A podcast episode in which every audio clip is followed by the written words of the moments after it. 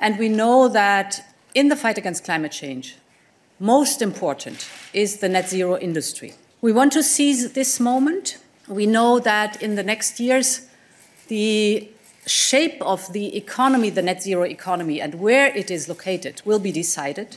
And we want to be an important part of this net zero industry that we need globally. Bis 2050 soll die europäische Industrie klimaneutral werden. Damit das gelingt, muss viel Geld fließen.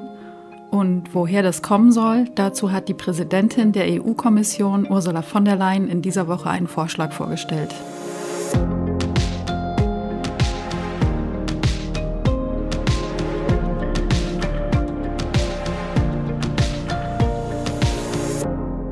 Willkommen zum Klima-Update, den Nachrichtenpodcast von Klimareporter und der Taz. Ich bin Sandra Kirchner und Redakteurin bei Klimareporter. Und ich bin Susanne Schwarz. Ich bin Klimaredakteurin bei der Taz. Hallo. Ja, wie immer sprechen wir heute wieder über drei Klimathemen, die diese Woche wichtig waren und sind. Und das ist einmal die Frage, ob wir uns vom 1,5 Grad Ziel verabschieden müssen.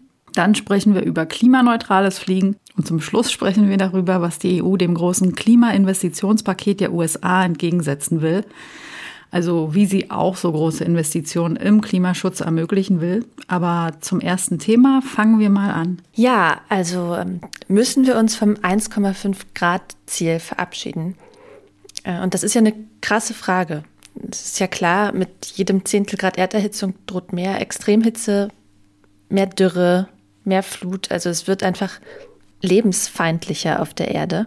Und ähm, der Weltklimarat hat konkret zum Unterschied von 1,5 und 2 Grad Erderhitzung schon mal einen Bericht äh, zum wissenschaftlichen Sachstand veröffentlicht.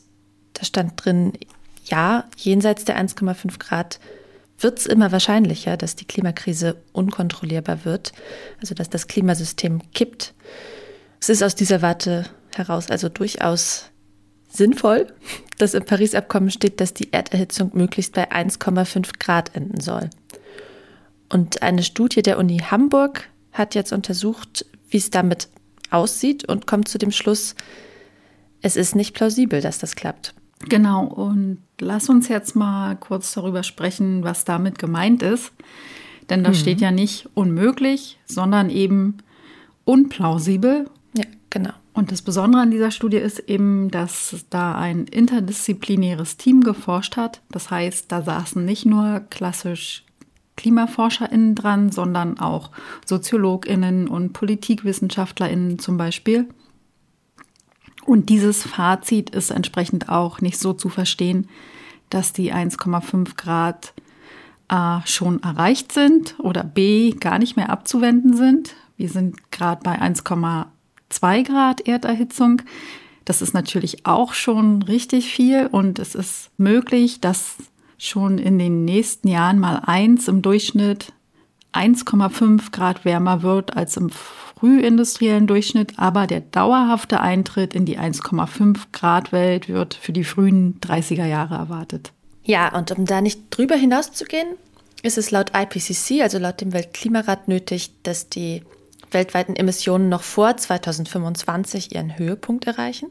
Also das heißt im nächsten Jahr im Prinzip. Danach darf die Kurve nicht mehr höher gehen. Bis 2030 muss sich das Niveau ungefähr halbieren. 2050 muss ganz Schluss sein, also dann muss Klimaneutralität herrschen. Und diese Studie, die da jetzt rausgekommen ist, die sagt nicht, nee, das stimmt alles nicht, aber sie sagt, Wichtig ist ja nicht nur das physikalisch Mögliche, sondern auch das Soziale, also das Politische. Und äh, da kommt sie eben zu dem Schluss, dass die Gesellschaft bislang zu träge ist. Das ist ja was, was die meisten von uns wahrscheinlich auch irgendwie aus dem Bauchgefühl gesagt hätten, dass es alles nicht schnell genug geht. Also das wissen wir im Prinzip und hören wir auch immer wieder.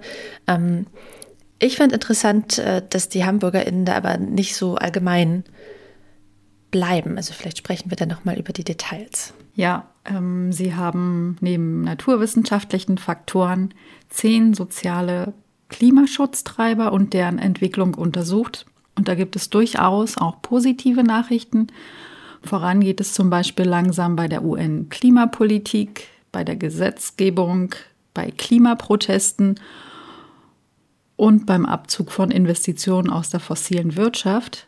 Das Stichwort ist aber langsam und ist nicht ausreichend. und dann gibt es wieder Bereiche, wo die Studie ergibt, das stimmt praktisch noch gar nichts.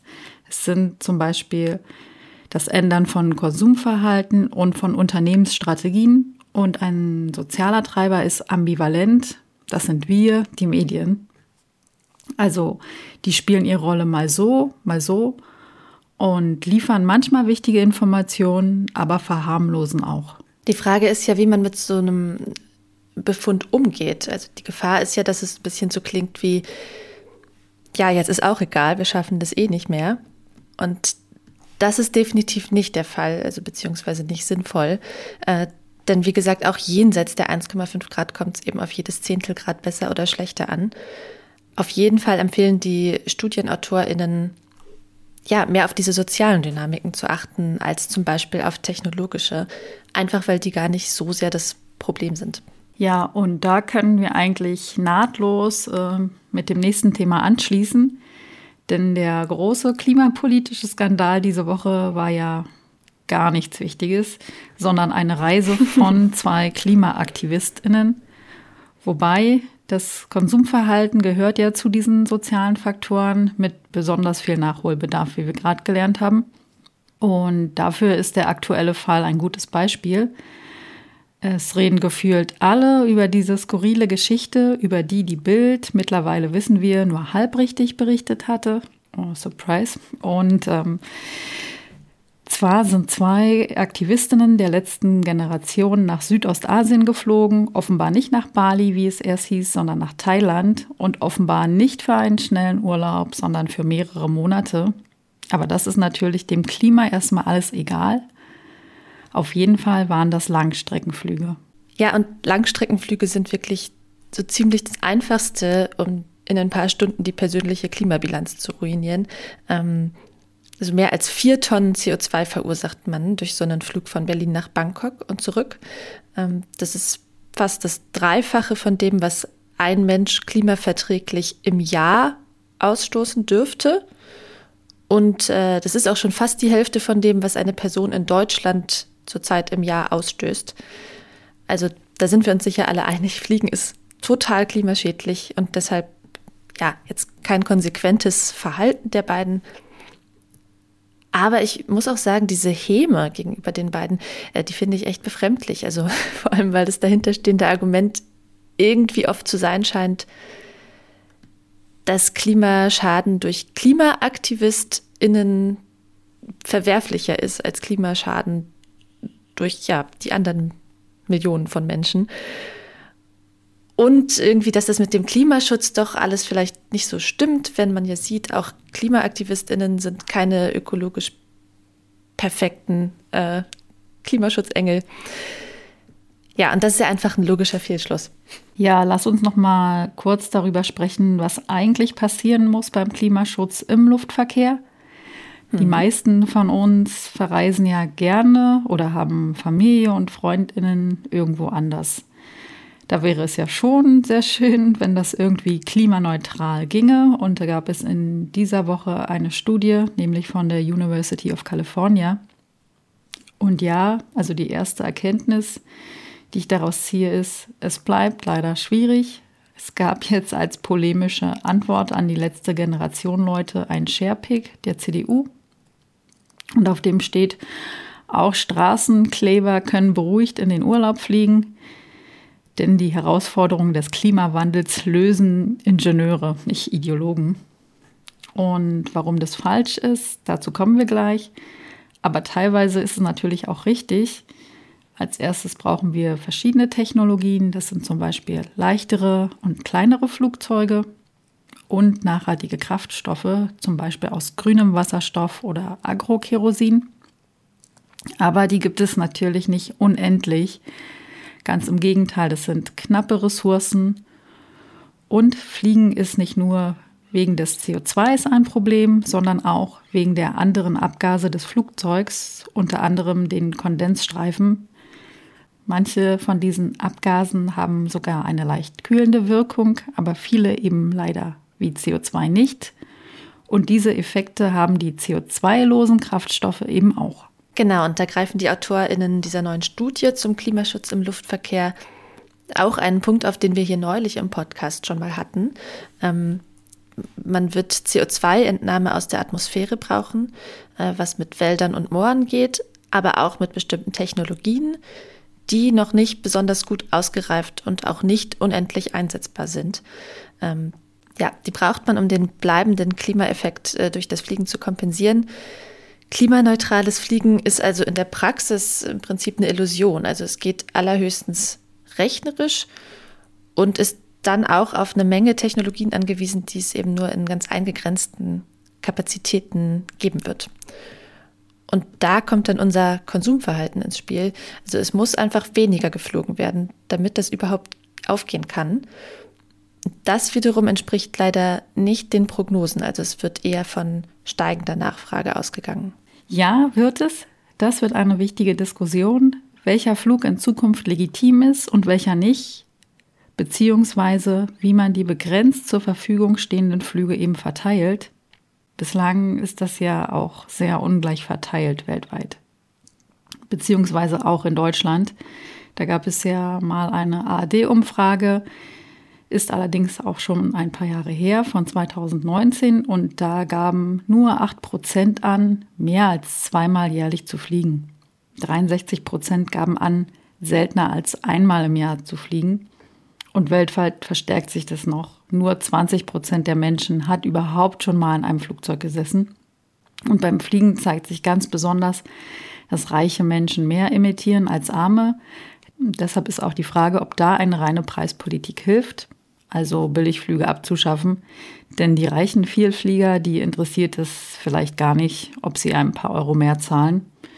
Im Gespräch ist ja auch, ähm, also bei den Verkehrsexpertinnen, jeden Menschen ein Flugkontingent zuzuordnen. Wer mehr fliegen will, muss dann anderen Menschen ihre Kontingente abkaufen. Ja, natürlich muss Bahnfahren besser werden. Und ja, vielleicht sind auch noch ganz andere Sachen hilfreich, die vermeintlich erstmal gar nicht so viel mit Fliegen und Klima zu tun haben. Also man könnte ja zum Beispiel auch mal drüber reden, dass man die Arbeitszeiten verkürzt, damit Menschen mehr Zeit zum Reisen ohne Flugzeug haben. Also das finde ich ja total toll, denn mir geht es ja zumindest ähm, oft so, also ich wähle meine Reiseziele so aus, dass sich für mich gefühlt Anreise- und Aufenthaltszeit äh, ja, dass das irgendwie im Verhältnis steht. Und da fallen dann bei zwei Wochen Urlaub schon viele Ziele weg, wenn man mit dem Zug fahren will. Ja, also vielleicht kann das weniger oder gar nicht fliegen ja sogar mehr Entschleunigung und Urlaub für alle bringen. Ja, mehr Entschleunigung, das klingt toll, finde ich, aber das ist das Gegenteil dessen, was die Kommission will. Sie will den Umbau zur klimaneutralen Wirtschaft beschleunigen und darum geht es bei unserem dritten Thema. Die Kommissionspräsidentin Ursula von der Leyen hat am Mittwoch den Green Deal Industrieplan vorgestellt. Und der soll der Industrie in Europa den Umstieg auf grüne Technologien erleichtern, Innovationen anregen und die Wettbewerbsfähigkeit auf internationaler Ebene herstellen. Weltweit werden ja riesige Subventionspakete für die grüne Transformation geschnürt. Die USA hatten im vergangenen Sommer ihren Inflation Reduction Act vorgestellt. 369 Milliarden US-Dollar wollen die USA in grüne Technologien investieren. Dann soll es zum Beispiel Steuergutschriften für den Kauf von in den USA produzierten E-Autos geben. Auch China, Großbritannien, Kanada, Indien und Japan haben solche Subventionspakete. Und hier in Europa wächst eben die Furcht, dass die Wirtschaft angesichts dieser riesigen Summen bei der Transformation im internationalen Vergleich auf der Strecke bleiben könnte. Und deshalb zieht die Kommission nun nach und will sicherstellen, dass Europa auch künftig einen der vorderen Plätze bei grünen Schlüsseltechnologien einnimmt, zum Beispiel bei der Herstellung von E-Autos oder von Windturbinen oder eben bei Anlagen zur Produktion von grünem Wasserstoff. Genau, da wird es im Rahmen dieses Industrieplans ähm, bis zum nächsten Monat einen Net Zero Industry Act geben. Zumindest stellt sich die Kommission das vor. Das wäre also ein Gesetz, das die Umstellung auf eine klimaneutrale Fertigung in Schlüsseltechnologien beschleunigen soll. Ähm, da sollen dann zum Beispiel Genehmigungsverfahren beschleunigt werden und bürokratische Hindernisse abgebaut werden.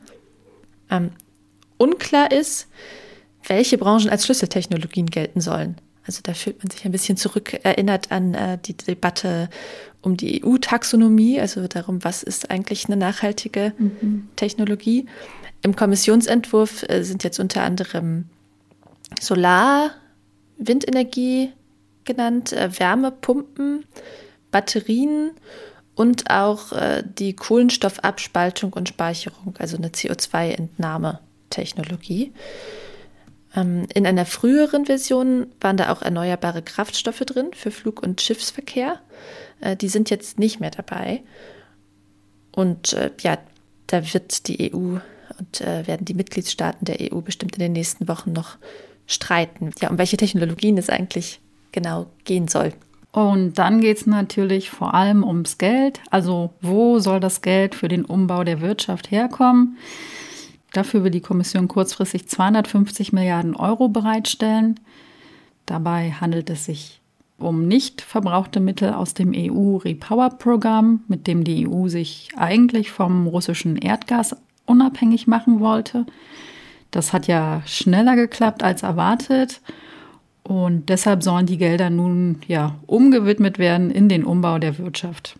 Aber vor allem möchte die Kommission die Beihilferegeln, äh, also die Regeln für staatliche Subventionen bis Ende 2025 lockern. Ähm, denn die EU hat jetzt strenge Vorgaben dafür, ähm, was, also in welchen Fällen Staaten irgendwie der Wirtschaft Geld geben dürfen. Also genau genommen sind Subventionen in der EU verboten, weil befürchtet wird, äh, dass es zu einer Verzerrung der Wettbewerbsgleichheit kommen könnte. Und deshalb gibt es dazu sehr explizite Vorgaben. Also die Vergabe wird ganz genau geprüft und dauert häufig sehr lange. Also man kennt es vielleicht aus der deutschen Debatte auch. Ganz oft heißt das irgendwie bei äh, Förderungen, hm, da müssen wir mal noch abwarten, ob die EU das genehmigt. Aber wenn man jetzt die Transformation der Industrie in Schwung bringen will, dann müssen eben Subventionen äh, für den Umbau auch schnell kommen. Und Staaten sollen die Möglichkeit bekommen, Unternehmen in diesen Schlüsselsektoren Steuererleichterungen zu bieten. Allerdings hilft die Regelung eher großen Mitgliedstaaten, ähm, für Staaten mit kleinem Haushalt ist es halt viel schwerer, ihre Industrie mit Beihilfen zu unterstützen. Und äh, ja, das könnte sich durchaus auch als Boomerang erweisen. Also da könnte noch mal was zurückkommen und eher äh, zu einer Spaltung in der EU führen. Genau, aber insgesamt gilt das schon als notwendig, die Beihilferegeln zu reformieren.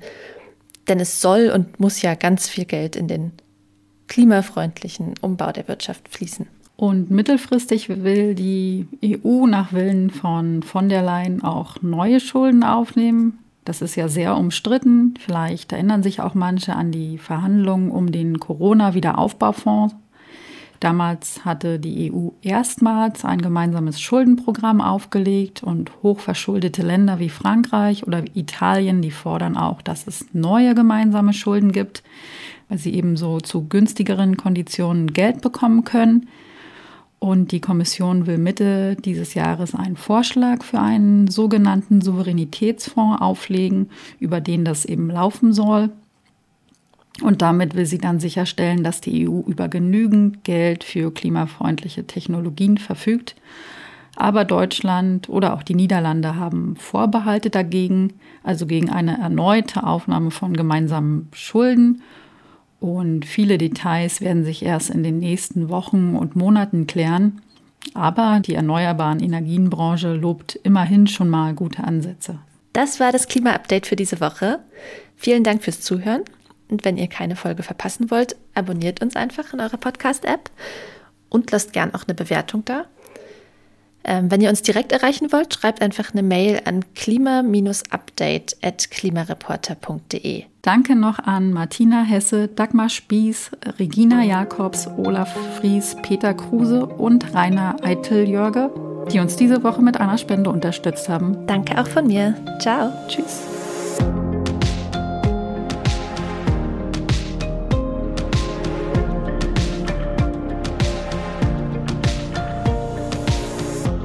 Klima-Update ist ein Projekt des Klimawissen e.V. in Kooperation mit Taz der Tageszeitung. Es wird im Wechsel moderiert von Verena Kern, Sandra Kirchner, Katharina Schipkowski und Susanne Schwarz. Unser Produzent ist Christian Eichler. Ihr könnt unsere Arbeit mit einer Spende unterstützen. Dazu besucht uns auf www.verein-klimawissen.de.